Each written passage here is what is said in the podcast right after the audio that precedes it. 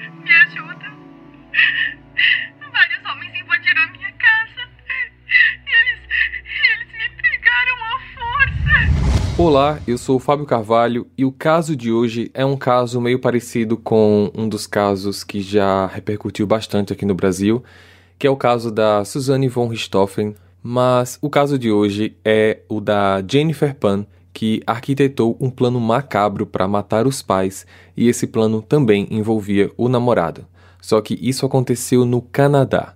Esse roteiro é uma adaptação de um dos casos já apresentado pelo Júlio Chagas lá do YouTube. Eu convido vocês a visitarem o canal dele assim que esse caso for apresentado. O projeto Arquivo Mistério é um podcast que, apesar de ter episódios um pouco curtos, eu tento ao máximo produzir eles de um jeito que faça você se envolver na narrativa. E para isso, esse podcast conta com a participação de diversas pessoas, principalmente na interpretação de personagens. Vamos pro caso de hoje.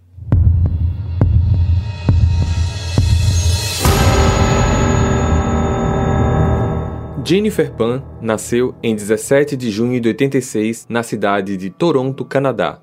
Ela é filha de Bish Han Pan e Hui Han Pan, ambos imigrantes vietnamitas. O casal também tem um filho mais novo chamado Felix Pan. O pai de Jennifer nasceu e cresceu no Vietnã e em 79 ele se mudou para o Canadá como refugiado político. A mãe dela também foi para o Canadá como refugiada, mas em uma data diferente. Os dois se conheceram e se casaram em Toronto, e depois moraram um tempo na cidade de Scarborough. Lá, eles conseguiram emprego na mesma empresa, a Magna International, uma fabricante do ramo automobilístico. O pai de Jennifer fabricava ferramentas e a mãe fazia peças automotivas. O casal era batalhador e trabalhava duro para garantir que os filhos tivessem educação e oportunidades que eles não puderam ter.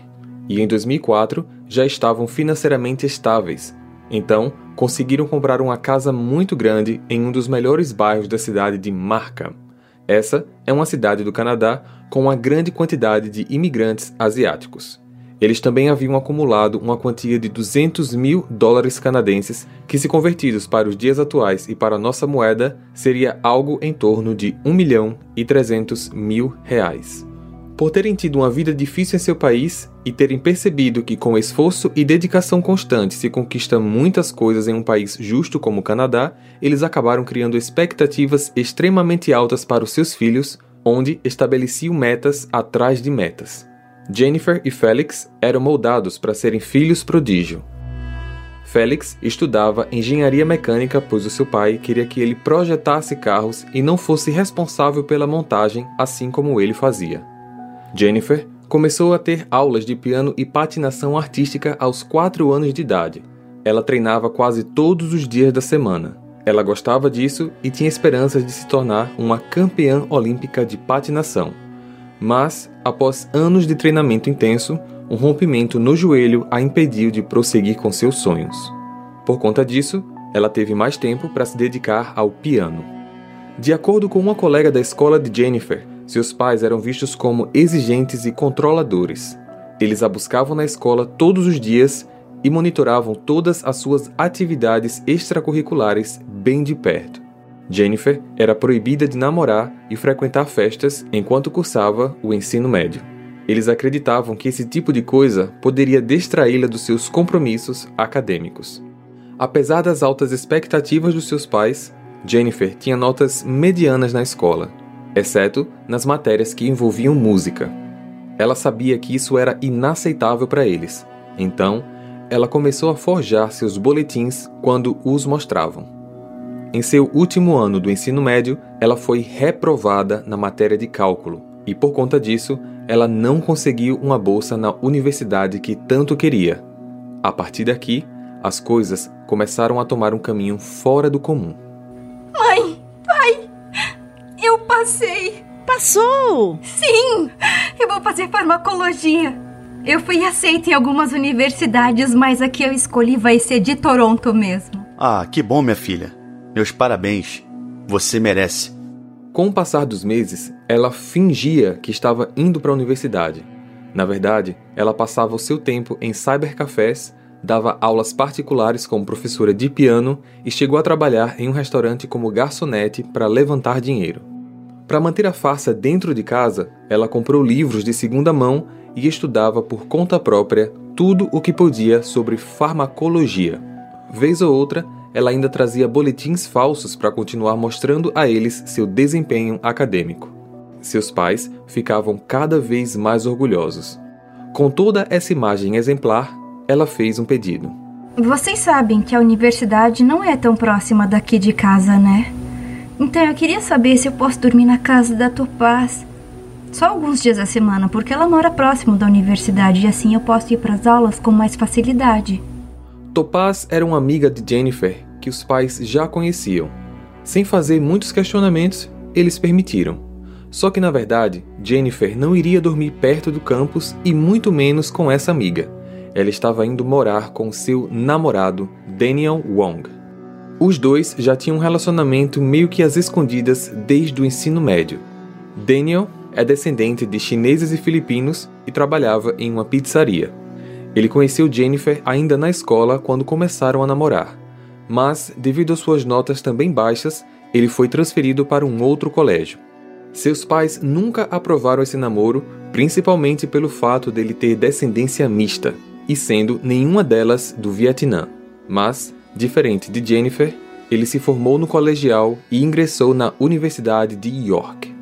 Enquanto Jennifer fingia concluir sua graduação, ela inventou que havia começado a trabalhar como voluntária no Hospital for Sick Children. De início, eles acreditaram, mas depois começaram a desconfiar, pois notaram que Jennifer não tinha nenhum crachá ou uniforme que pudesse identificá-la como voluntária do hospital. Um dia então, sua mãe ligou para Topaz para falar com a filha e a garota, por descuido, não disfarçou muito bem e acabou contando que Jennifer não morava lá.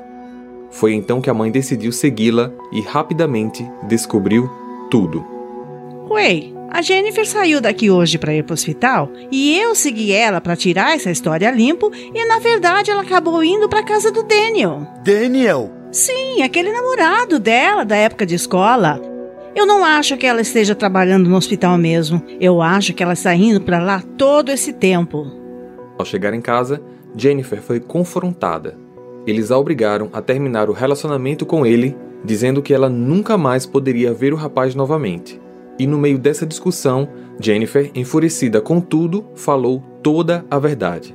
Disse que nunca se formou na universidade, que na verdade nem tinha sido aprovada, principalmente pelo fato dela nunca ter nem terminado o ensino médio. Falou também que trabalhava numa lanchonete e dava aulas particulares de piano.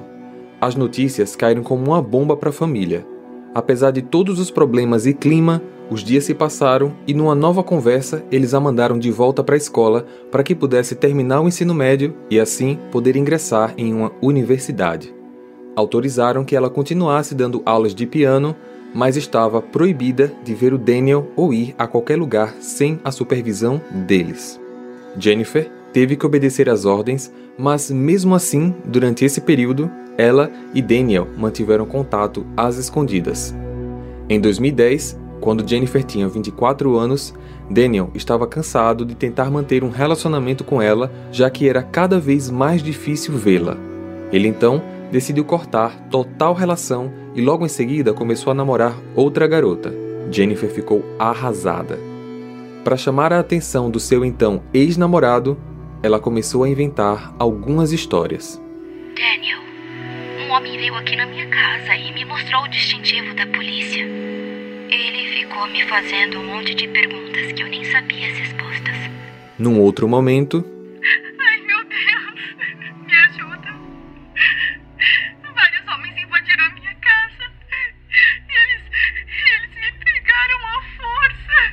E dias depois.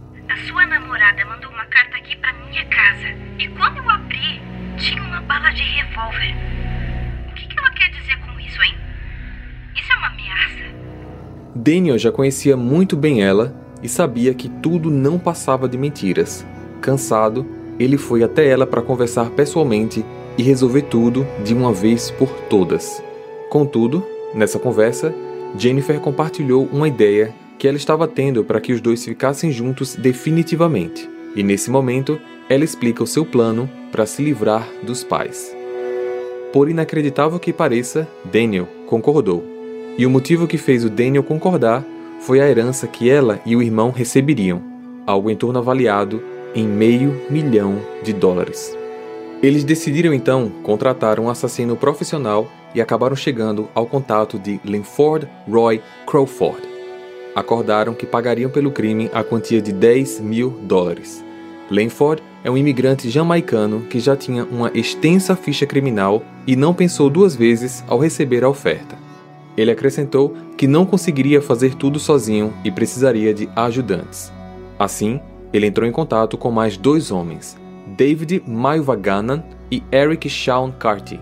O objetivo era assassinar os pais de Jennifer, mas fazer parecer que tudo foi um assalto que deu errado. No dia 8 de novembro de 2010, Jennifer destrancou a porta da frente de casa sem que seus pais percebessem e sinalizou para os homens que já aguardavam do lado de fora, piscando a luz do seu quarto algumas vezes. Alguns minutos depois, os três rapazes entraram na casa pela porta da frente. Todos estavam armados. Rapidamente, eles renderam os pais da garota e em seguida os levaram para o porão. Eles também amarraram Jennifer e a trancaram em seu quarto como parte do plano. O irmão mais novo, Félix, não estava na casa. Depois de exigir todo o dinheiro possível e saquear o quarto do casal, os três homens atiraram várias vezes nos pais de Jennifer. Em seguida, eles fugiram do local com o dinheiro e vários objetos roubados. A garota, ainda amarrada, ligou para a emergência usando o celular.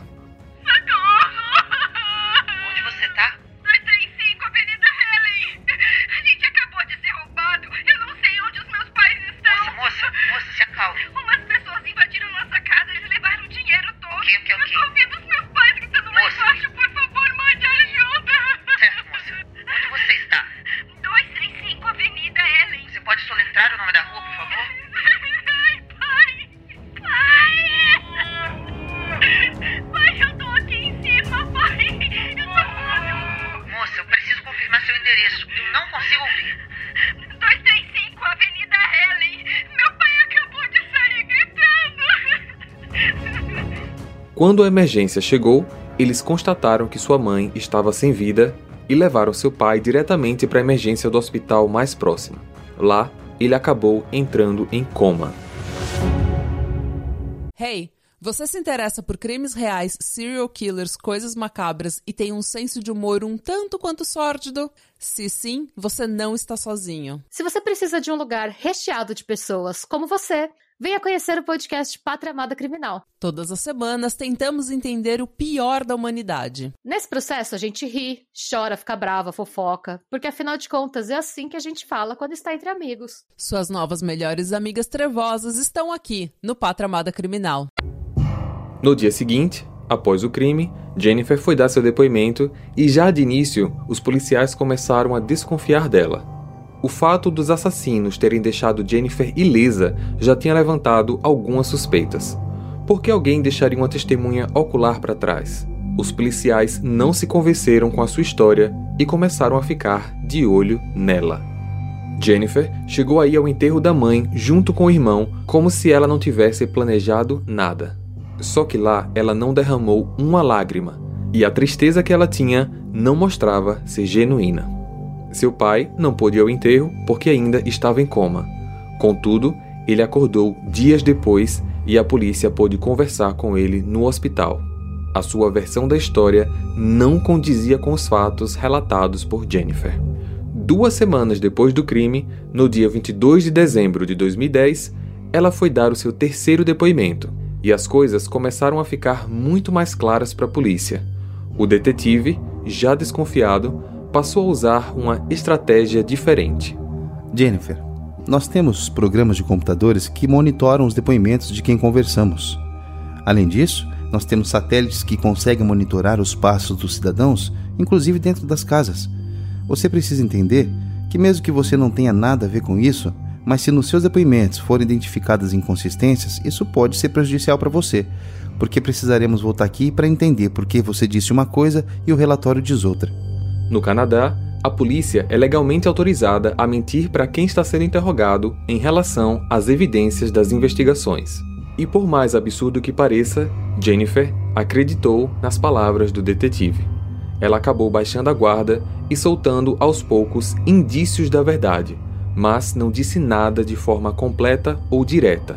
Como, por exemplo, ela disse que tinha contratado homens para tirar a vida dela, pois ela não tinha mais prazer na vida. As poucas informações compartilhadas com Jennifer foram possível fazer com que ela fosse presa. Nos meses de abril e maio de 2011, todos os outros envolvidos de forma direta e indireta foram presos. Isso incluía o namorado Daniel.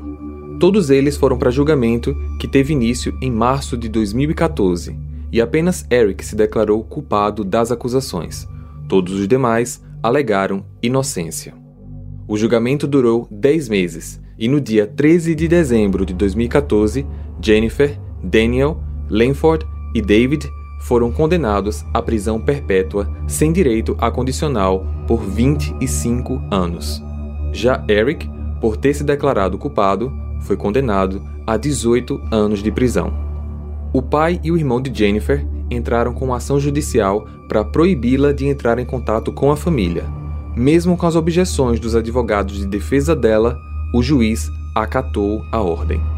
Esse crime repercutiu bastante no Canadá, onde foram levantadas várias questões a respeito das altas expectativas e exigências que certos pais têm para os seus filhos, alegando que esse tipo de criação poderia trazer danos psicológicos para a criança ou adolescente quando esse acaba não conseguindo atingir esses objetivos. Claro que isso não justifica, mas o tema é motivo de debate até os dias de hoje. Compartilhe esse episódio com seus amigos para ajudar no crescimento do canal. Eu vejo vocês então no próximo caso. Combinado? Até lá! Hey, você se interessa por crimes reais, serial killers, coisas macabras e tem um senso de humor um tanto quanto sórdido? Se sim, você não está sozinho. Se você precisa de um lugar recheado de pessoas como você, Venha conhecer o podcast Pátria Amada Criminal. Todas as semanas tentamos entender o pior da humanidade. Nesse processo a gente ri, chora, fica brava, fofoca, porque afinal de contas é assim que a gente fala quando está entre amigos. Suas novas melhores amigas trevosas estão aqui no Pátria Amada Criminal.